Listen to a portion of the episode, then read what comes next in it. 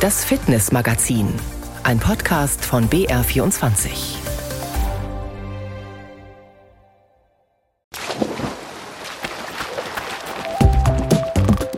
Die Sportvereine in Bayern freuen sich über immer mehr Kinder und Jugendliche. Die junge Generation will sich bewegen, verausgaben und ihre Talente stärken. Dafür braucht es in den Vereinen Ehrenamtliche, die sich engagieren und für die Vereine Geld aus den Kommunen.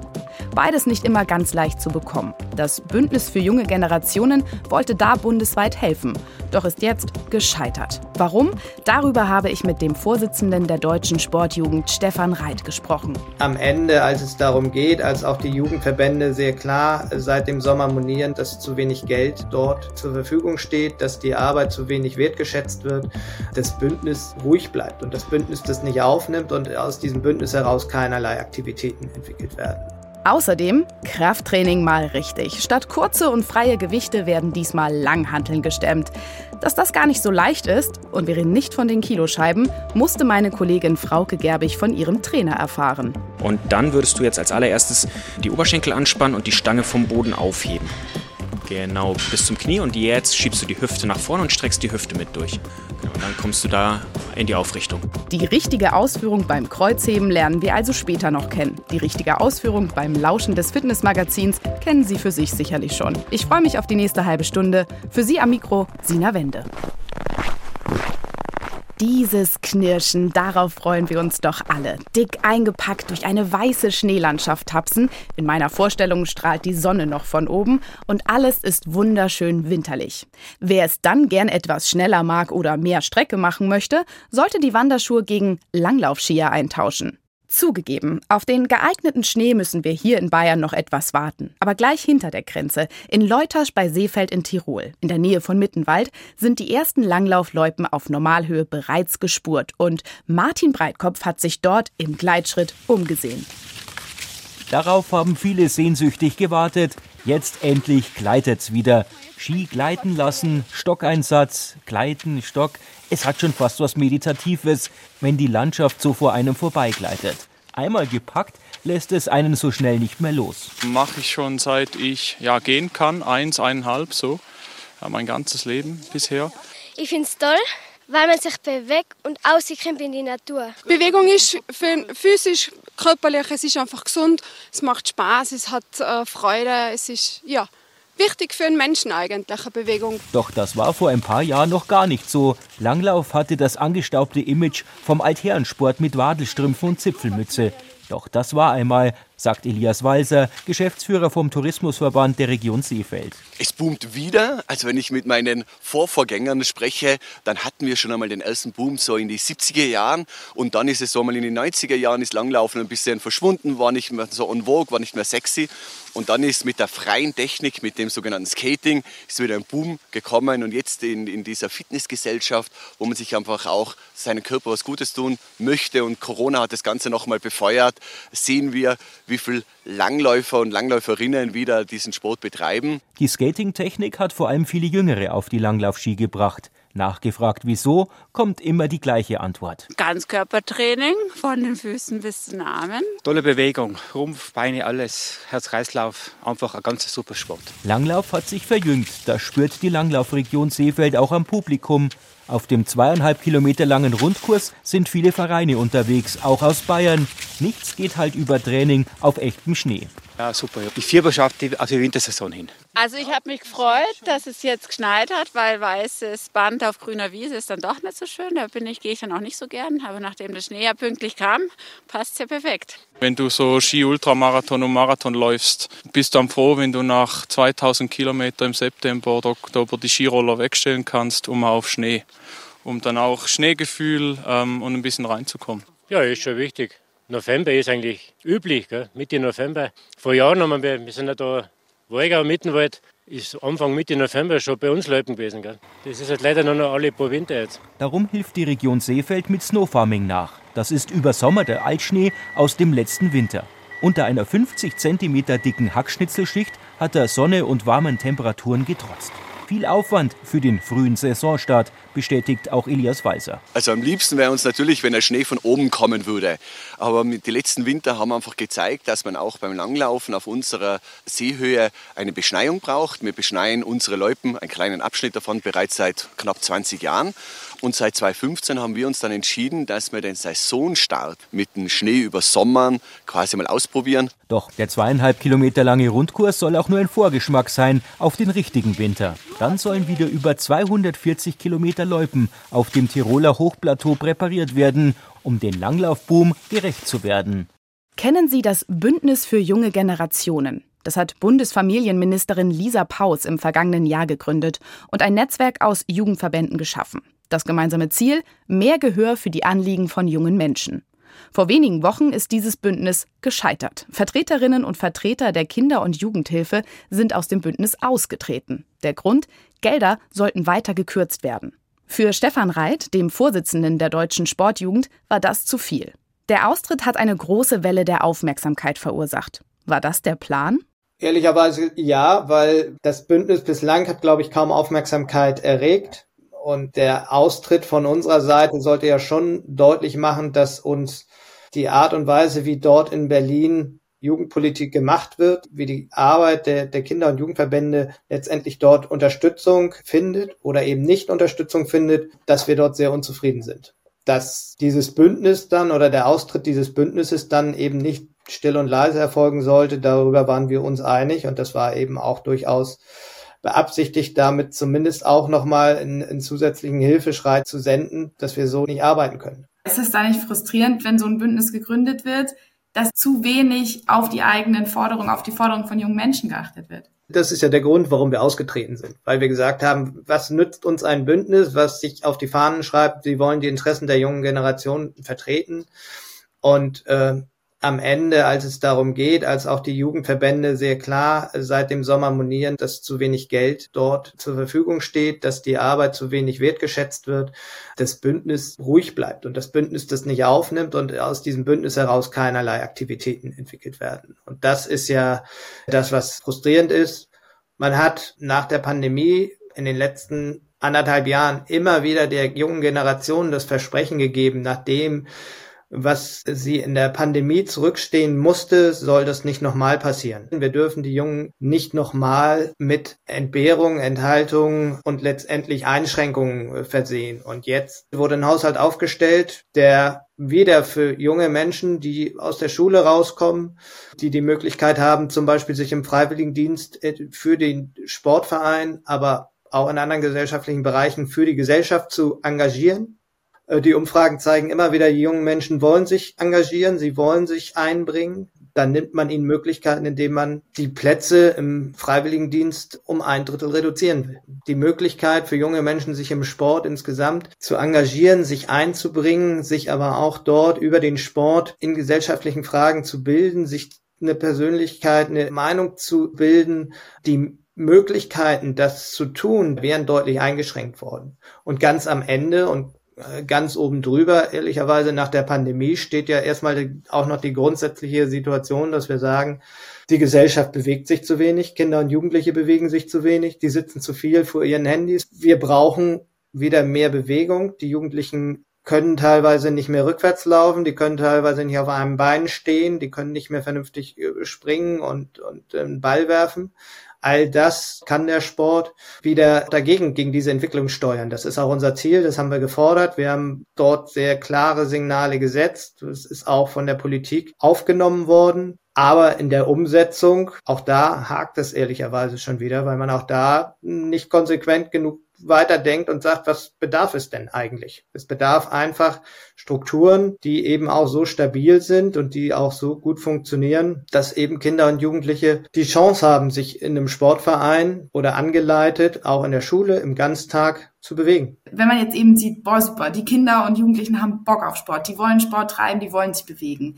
Wie macht man das attraktiv genug für Leute, dass die sich eben ehrenamtlich in einem Verein engagieren? Also wer sind vielleicht auch die Leute, die das machen können? Also erstens mal stellen wir fest, dass junge Menschen durchaus, wie gesagt, sich engagieren, auch ihre eigene Vorstellung haben und man muss sie, glaube ich, da auch sich entfalten lassen. Als Beispiel, es gibt in ganz, ganz vielen Sportverbänden und Sportverbünden sogenannte Junior-Teams. Das sind Zusammenschlüsse oder Gruppen von, von jungen Menschen, die sich auch im Sport engagieren wollen die sich aber nicht engagieren wollen, zum Beispiel als Vereinsvorsitzender oder als Kassenwart, sondern die sich engagieren wollen und einmal im Jahr ein großes Sommersportfestival auf die Beine stellen wollen da müssen wir sie ranlassen. Die haben auch eigene Ideen und wir müssen, und da sind wir wieder bei dem Punkt, wie partizipativ ist das Ganze? Wir müssen sie ihre Ideen leben lassen. Und wenn, wenn uns das gelingt, wenn sie das tun können, dann fühlen sie sich auch erstens mal wertgeschätzt in der Wahrnehmung. Zweitens mal, sie machen ihre eigenen Erfahrungen und wir binden sie an den Sport, weil sie das Gefühl haben, dort können sie sich entfalten, dort können sie sich mit ihren Ideen entwickeln und wir stärken damit unser System und unsere Strukturen. Und gerade die kommen vielleicht nach fünf Jahren dann auch in die Situation, dass sie sagen, oh, und jetzt bin ich aber auch bereit, vielleicht auch in einem äh, Sportverein, in einer Spartenleitung was zu machen oder vielleicht auch noch dann zu gucken, zum Beispiel in der Sportjugend, sich zu überlegen, ah, vielleicht kann ich da auch mal irgendwie in einem Gremium mitarbeiten, wo es erstmal darum geht, Ideen zu entwickeln, vielleicht auch die Strukturen ein bisschen beratend zu begleiten und dann nachher irgendwann auch selber zu entscheiden, selber in Verantwortung zu gehen. Ein guter, stabiler Verein ist vor allem auch dann wichtig, wenn Kinder eine Sportkarriere anstreben. So wie die elfjährige Luisa Hapfelmeier aus Waldkraiburg in Oberbayern. In dieser Saison hat sie in Karate beachtliche Erfolge gefeiert und wurde sogar kurz vor der Weltmeisterschaft ins deutsche Nationalteam berufen und hat in ihrer Kategorie gewonnen. Katrin Nöbauer stellt die selbstbewusste Karateka vor. Die elfjährige Luise Hapfelmeier beim Karate-Training. Voller Konzentration schlägt und tritt sie in die Luft. Jeder Schritt, jede Bewegung sitzt. Mindestens dreimal die Woche trainiert sie in der Waldkraiburger Kampfsportschule Asia Sports, vor Wettkämpfen sogar noch öfter. Im kanadischen Calgary holte sie vor kurzem für Deutschland den Weltmeistertitel in der Kategorie Kata Schüler B. Also es war ein Traum für mich. Es war schon krass, weil alle mir neun gegeben haben also volle Punktzahl. Ob sie vorher mit dem Sieg gerechnet hatte? Also ich habe so lala gerechnet, weil da richtig gute dabei auch waren. Aber einerseits habe ich schon an mich geglaubt, man muss immer an sich glauben und funktioniert es auch. Sogar die Kampfrichter haben mir gratuliert und das war richtig toll. Auch ihre Eltern, die beim Training zuschauen, sind stolz auf Luisa. Vater Robert macht selbst seit dem Studium Karate und ist Trainer. So sind auch alle vier Kinder zum Sport gekommen. Die jüngste, Luisa, ist jetzt Weltmeisterin. Das war ein sagenhafter Erfolg. Also, dass sie gut ist, war mir schon klar, aber dass sie da gleich die Weltmeisterschaft gewinnt, war schon nochmal eine Überraschung. Luisa macht Karate seit sie fünf Jahre alt ist, trainiert also schon mehr als die Hälfte ihres Lebens. Ihr Sensei, also Karatelehrer, ist Adnan Akgün, der die Kampfsportschule Asia Sports gegründet hat. Für ihn ist Luisas größte Stärke ihre Mimik, die Ausstrahlung. Denn die braucht sie bei ihren Katas. Was das ist, erklärt ihr Vater Robert. Kata, das ist der Kampf gegen einen imaginären Gegner und den kann sie nicht anlächeln oder weglächeln. Das heißt, sie muss hier auch ernst und auch mit einem entsprechenden Ton, dem Ki-Ai, dem lauten Ki-Ai, gegen diesen Gegner antreten. Das ist Luisas Ki-Ai, ihr Kampfschrei. Dadurch soll sie sich stark fühlen und ihr Schattenboxen noch realistischer aussehen. Luisas Eltern unterstützen ihr zeit- und auch kostspieliges Hobby, denn die Reisen zu den internationalen Wettbewerben sind teuer und Luisas Tage voll. Vor allem, weil sie jetzt auch noch in die fünfte Klasse des Waldkraiburger Gymnasiums geht, sagt ihre Mutter Alexandra. Also heute, wenn sie nach Hause kommen, muss sie eine Hausaufgabe machen, lernen für die Schulaufgabe und am Abend hat sie nochmal äh, Gruppentraining und am Wochenende ist äh, Chemnitz Open, das ist ja internationalen äh, Wettkampf in Chemnitz. Deshalb hat Luisa ihr anderes Hobby, das Tanzen in der Faschingsgarde, aufgegeben und sich stattdessen nur für Karate entschieden. Und dabei will die Elfjährige auch bleiben. Mein großes Ziel ist es, dass ich ähm, den Titel auch halte und wenn ich mal größer bin, dass ich immer noch weitermache. Ja, und ich hoffe, dass nächstes Jahr auch was Gutes wird. An den Kindern und Jugendlichen mangelt es in den deutschen Sportvereinen derzeit nicht. Die Mängel zeigen sich an anderen Stellen. Vereine können einige Sportarten nicht anbieten, weil ihnen der Platz fehlt oder die Hallen nicht für Basketball und Handball ausgelegt sind. Probleme, die auch für Stefan Reit von der deutschen Sportjugend nicht neu sind. Wir brauchen Sportstätten, wir brauchen ein deutlich höheres Sportstättenangebot.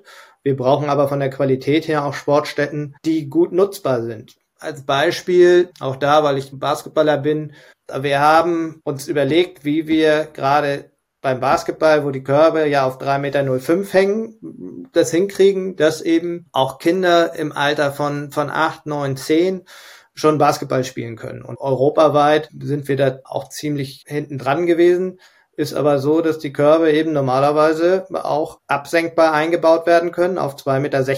Das wäre eine moderne Sportstätte, wenn ich in den Sporthallen diese Möglichkeit habe und damit auch Basketball angeboten werden kann. Und für die Kinder erfolgreich mit einem wirklichen, oh ja, ich komme auch bis zum Korb hoch mit dem Ball, mit einer Korbanlage angeboten werden kann, wo der auf 2,60 Meter dann steht, wenn die die Achtjährigen in die Halle kommen. Wenn ich das nicht kann, kann das dazu führen, dass die Kids da zwei, dreimal zum Training kommen und dann frustriert nach Hause gehen und nicht wiederkommen. Das andere sind halt so banale Dinge. Also auch da, genau wie in der Schule, wenn ich in der Schulturnhalle oder in der Sporthalle irgendwie sanitäre Anlagen habe, die alle verrottet und verrostet sind, wo keiner sich umziehen mag und keiner irgendwie vielleicht nochmal aufs Klo gehen mag zwischendurch, trägt auch nicht dazu bei, dass sie da mit Begeisterung hingehen. Das sind, glaube ich, Dinge, die müssen wir ändern.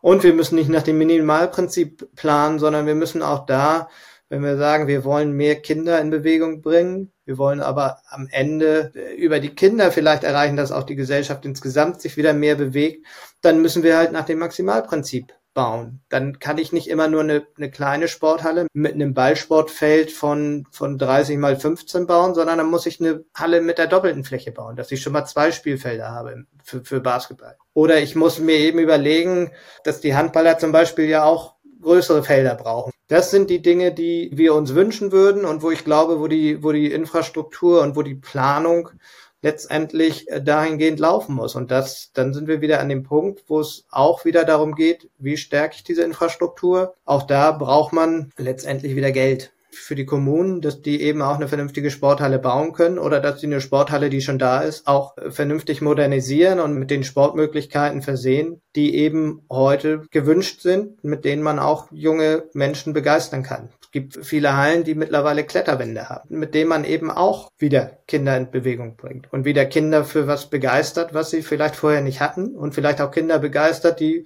die sich am Ballsport oder am, am Turnen und Leichtathletik nicht interessieren.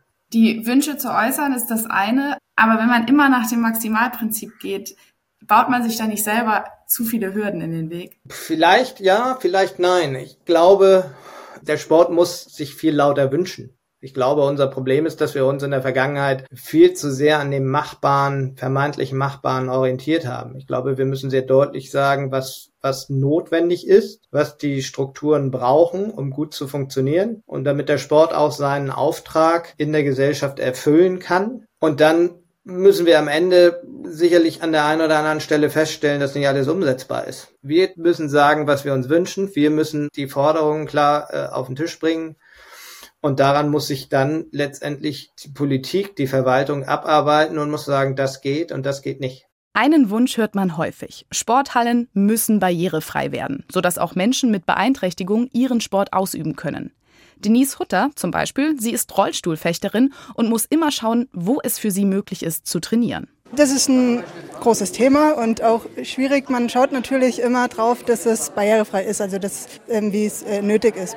Aber jetzt, es geht immer besser und Größte ist eigentlich reinkommen in die Halle. Meistens sind die Türen am Anfang schon so schwer, dass man vor allem mit dieser großen Wächttasche einfach nicht reinkommt und dann schon Hilfe braucht oder ähm, sich dann irgendwie einfallen lassen muss, wie man reinkommt. Ja? Das wird beim Bau und Planen von Hallen nicht immer bedacht. Stefan Reit stellt eine klare Forderung.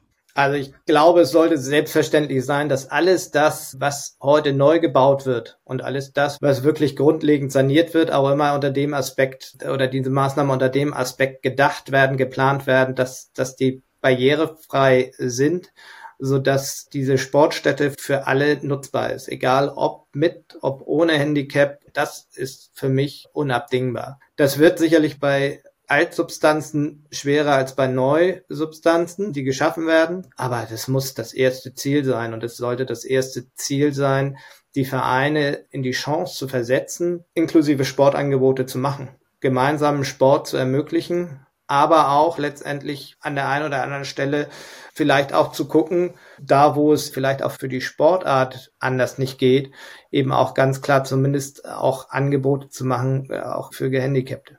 Zum Schluss eröffne ich jetzt auch nochmal den Wunschzettel zu Weihnachten, weil wir eben einen Monat davor sind. Herr Reit, was wünschen Sie sich für die Zukunft des Sports für Kinder und Jugendliche? Ich wünsche mir, dass wir möglichst schnell dahin kommen, dass wir diese Mängelverwaltung, die wir im Moment haben, weil die Struktur unterfinanziert ist, dass wir in die Situation kommen, dass wir gute Kinder- und Jugendarbeit machen können mit einer starken Struktur und mit guten Sportstätten, dass es den Jugendlichen, dass es den jungen Engagierten auch Spaß macht, sich im Sport zu engagieren, dass sie Lust haben, sich im Sport zu finden und wir damit einen echten Mehrwert für die Gesellschaft bieten. Eine der effektivsten und beliebtesten Übungen im Krafttraining ist das Kreuzheben. Das klingt leichter als es ist, musste unsere Reporterin Frauke Gerbig feststellen. Sie hat sich zeigen lassen, welche Technik wir Fitnessprofis anwenden müssen, um diese wirklich komplexe Übung richtig auszuführen.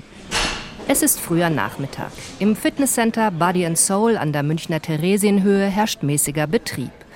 Während zwei tätowierte Sportler geräuschvoll Bankdrücken machen, möchte ich mir heute eine andere klassische Kraftübung erklären lassen, das Kreuzheben.